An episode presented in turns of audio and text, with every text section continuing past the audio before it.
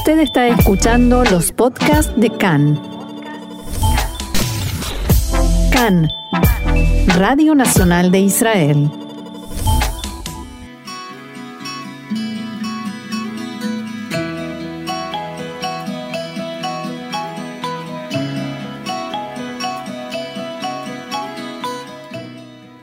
Café Literario, una pausa con buenos libros y la mejor compañía, con Orna Stoliar. Y como lo indica nuestra presentación, este es el momento que nos tomamos en el programa para salir un poco de la actualidad de, noticias de Medio Oriente, de Israel, de política y meternos en el mundo de los buenos libros con un rico café y la excelente compañía de Orna Stoliar. Hola Orna, ¿cómo estás? Eh, muy bien, gracias, eh, con la esperanza de que lentamente retomemos nuestra vida habitual que ya tenemos bastante olvidada. Sí, así es. Y bueno, hablando de eso, nosotros seguimos fieles a la buena literatura y hoy vamos a hablar de Nurit Sargi, que este año recibe el premio, el premio Israel, ¿no? Así es, el Yom como todos los años. Eh, Esperemos que se pueda hacer la ceremonia presencial, porque el año pasado fue todo muy virtual. transmitido. Pero antes de empezar a hablar específicamente de ella, quiero hacer un, comentario elogioso tanto para ella, que ciertamente se lo merece, como para la comisión que elige a los ganadores en, los, en las distintas disciplinas. Nurit Darji es fundamentalmente una escritora para niños, pequeños sobre todo. Escribió también cuentos y algunos textos para adultos, pero tiene, sin exagerar, más de 100 libros publicados para niños. Y el hecho de que a nivel nacional, en un premio tan importante y tan reconocido, se la considere digna de ese honor, es también un premio a la literatura infantil. y, un estímulo. de que los niños son lectores en todo el sentido de la palabra. Lectores u oyentes cuando son muy chiquitos y todavía no saben leer. Totalmente. Y eso me parece algo muy auspicioso y muy importante. Eh, los chicos no son adultos en miniatura que como no entienden muchas cosas se les puede contar cualquier, eh, sí, cualquier, cuento. historia. sí, simplemente para entretenerlos un rato. No, son lectores atentos, son críticos, cuando algo no les gusta se nota, cuando algo les gusta también se nota. Y si no es interesante, muy rápidamente lo demuestran y dejan de lado lo que no consigue atraerlos. Así es, así es. Y por eso es tan importante estimularlos y fomentarlos desde muy chiquitos, claro. para que sientan el gusto, el placer, incluso la necesidad de la buena literatura. Así es. Bien, entonces ahora sí, vamos a Nurit Zarji. Muy bien, Nurit Zarji nació en Jerusalén en 1941 y era hija de un escritor, Israel Zarji, que lamentablemente murió muy joven y lamentablemente hoy en día está casi olvidado, como suele pasar eh, en algunas ocasiones. Él eh, era un hombre que iba contra la corriente, porque nació en Polonia, como hizo alía de joven, vivió un tiempo en un kibutz, después salió, estudió en la Universidad de Jerusalén y publicó varios libros, era también traductor, esto es importante de señalar, y en su época no era bien visto, se lo criticaba mucho, pero es interesante por qué no era bien visto. Porque no seguía la corriente principal de los escritores mm. de esa época, tenía otro estilo. Entonces, eh, lo que era distinto, por lo visto, no era apreciado en su justa medida. Claro. Eh, cuando, después que él murió, Nurit Sargi tenía en ese entonces cinco años, era realmente mm, muy chiquita, y su madre era maestra, y se crió en un kibutz, en Yeva, después hizo toda la, la carrera habitual, eh, terminó la escuela secundaria, hizo el ejército, fue a la universidad, eh, fue maestra, y se dedica, como acá, eh, había dicho antes, sobre todo a la literatura infantil, tanto en poesía como en prosa, y durante un buen tiempo eh, fue periodista en Idiota Jaronot, que era un diario muy reconocido en Israel. dio clases en la Universidad de Ben Gurion, en Beersheba, y como muchos otros escritores, eh, coordina talleres de escritura creativa, de gente que no, no siempre quieren ser escritores profesionales, pero sí tienen ganas de expresar sus ideas, sus sentimientos, sus vivencias y de hacerlo de la mejor manera posible. Claro. Ahora, ¿hay, ¿hay textos de ella, hay algo de ella traducido a español? Claro, de esta enorme cantidad de libros, más de 100, eh, tenemos algunos. Y hay, eh, eh, con respecto a lo que escribe para adultos, hay un cuento de ella incluido en una antología de 34 escritoras y escritores israelíes contemporáneos que fue publicado por la Universidad de, perdón, por el Fondo de la Editorial, el Fondo de Cultura Económica, que es una editorial muy prestigiosa mexicana con sucursales prácticamente en todos los países de habla española. Ella es uno de esos cuentos y hay distintas editoriales, eh, casi todas argentinas, no todas, pero casi todas, la editorial sudamericana, eh, la editorial de Adriana Hidalgo, que publicaron algunos de sus libros para chicos. Por ejemplo, un libro que fue publicado en 1996 en España por la editorial Lodez, en hebreo se llama Lole Nani, y en la, traducción se llama No echéis a Nani. ¿Quién te parece que es Nani? ¿Quién puede ser Nani? ¿Un fantasma? ¿Un monstruo? no, mucho más cercano. Es el perro de la familia. Ah, ¿cómo lo van a echar? Y ¿Cómo le van a echar? Porque lo interesante es eh, las situaciones que plantean los libros para chicos son las situaciones cotidianas, los problemas que pueden tener los chicos. En este caso es una familia, eh, hay una nena que se llama Dorit, sus padres se divorcian y mm. el perro Nani pasa a ser su mejor amigo. Cuando la mamá conoce a otro señor, resulta que a este señor no le gustan los perros. Uh. Entonces es, es una tragedia, al nivel de, de una nena es realmente una tragedia. Claro, Pero, pero tiene final feliz. Ah, a pesar de que hay muchos eh, acontecimientos intermedios, un día un coche atropella al perro y el nuevo amigo de la mamá lo cuida y lo trata tan bien y entonces, por supuesto, todos pasan a formar una familia feliz y contenta y unida, donde el perro es un personaje principal. Bien, me gustó. Y hay, hay otro libro que se llama Nos vemos en la Antártida. Que en realidad en el original se llama Nos vemos en el Polo Sur. No hay demasiada diferencia en cuanto a la geografía. Sí la traductora es una eh, se publicó en la editorial Adriana Hidalgo y la traductora es española, Eulalia Sariola.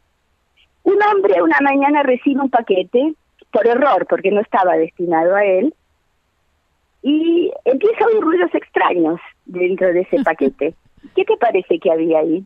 Mm, algún animalito. Mira, es, es simplemente una cuestión de tiempo. Había un huevo. Ah, bueno. era en potencia. claro. El pichón estaba ya, pero no era un huevo de, de gallina, ni un huevo de paloma, sino un huevo de, pin, de, pingui, de pingüino. Ah, uy, claro, del, de la Patagonia. Claro. claro. entonces el libro desarrolla todas las peripecias porque este señor quiere encontrar al verdadero destinatario de ese paquete. Claro, para, que, para quién era el pingüino llegue a donde tiene que llegar. Y otro libro que está traducido se llama Wolfinea Mommy Bloom, es un nombre un poco extraño. Hmm. Que la Wolfinea, y eso lo aprendí yo con este libro, es una variedad de orquídeas. Ah, ok. Muy bien. Y Mami es una nena que se hace amiga de su vecina, que es una señora muy mayor. Y cuando la señora sale de viaje, también le cuida la casa, le, le saca a pasear el perro, riega las plantas. Y eh, en la bañadera de la casa de esta señora empieza a cultivar orquídeas que florecen, por supuesto, y entonces esa bolsinea, esa orquídea, en agradecimiento a los cuidados de la nena, recibe su nombre, por eso bolsinea ah. Momi, Momi es la nena que la cuida. Bien. Esto es, eh, solo a título de ejemplo, vemos como Las situaciones son las situaciones cotidianas de cualquier familia, de cualquier chico, con sus problemas. Eh, no todo tiene un final feliz inmediato, no hay intervenciones mágicas, no viene la hada madrina, ah. no hay tampoco brujas malvadas, ni hechiceros, ni elementos sobrenaturales. Y justamente el gran atractivo de estas historias es cómo puede reelaborar las situaciones cotidianas y los problemas más habituales en algo que es divertido, que llega a los chicos, que les estimula el pensamiento, la imaginación y la creatividad. claro. Ahora, ella también aborda eh, el género del absurdo, ¿no?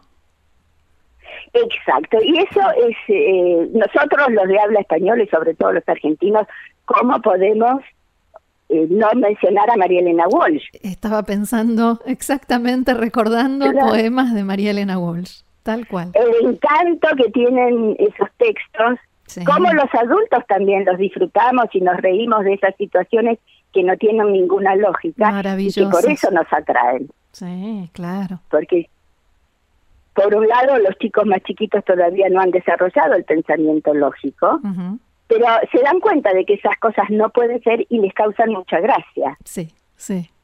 Y yo eh, en mi infancia todavía eh, María Elena Walsh había publicado estas eh, poemas y estas canciones que son eternas.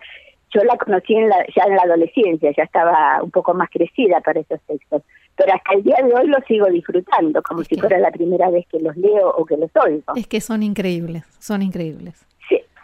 Entonces, si te parece, voy a leer un, un poema de Nurit Sargi, que está basado en el absurdo y que está musicalizado nada más y nada menos que por Shlomo Brony y que está cantado por nuestra vieja y conocida amiga Java Alberstein. Qué bueno.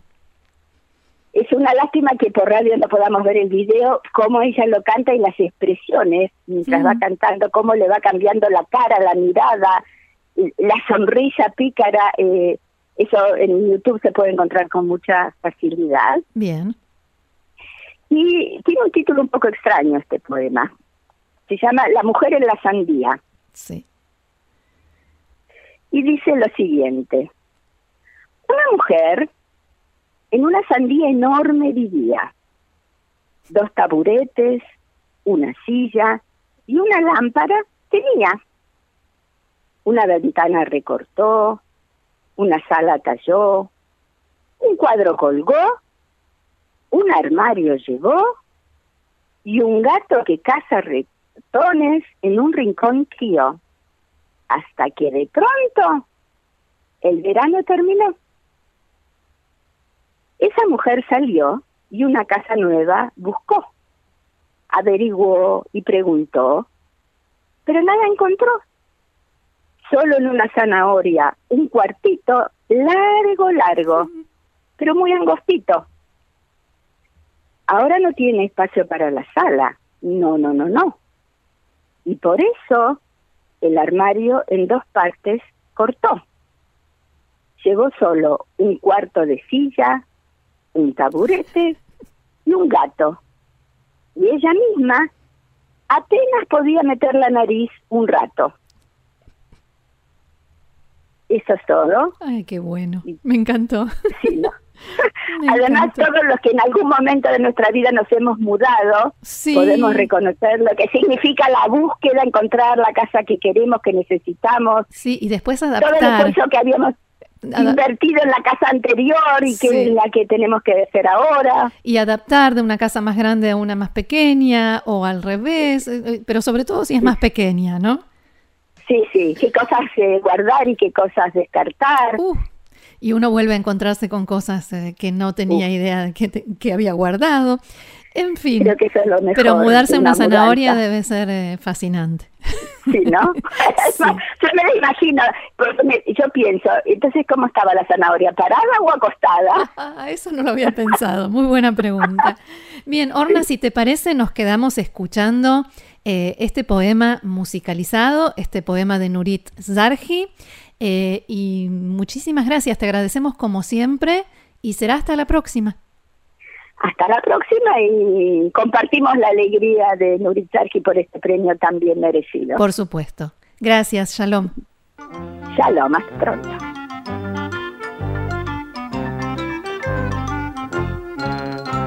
אישה אחת גרה בתוך אבטיח גדול נורא היו לה שני שרפרפים מכיסא ומנורה חתכה לחלון וחצבה לסלון ותלתה שם תמונה והכניסה ארון.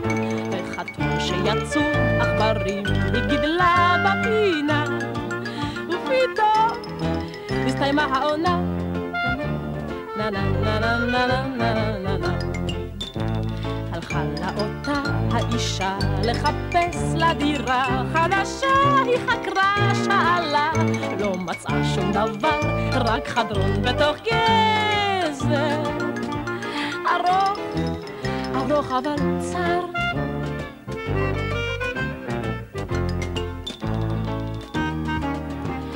מעכשיו לא היה לה מקום לסלון, לא, לא. חתכה מחצית הארון. והיא הכניסה רק רבע כיסא וחתול וספרה. מעצמה היא בקושי הצליחה לדחוק את האף.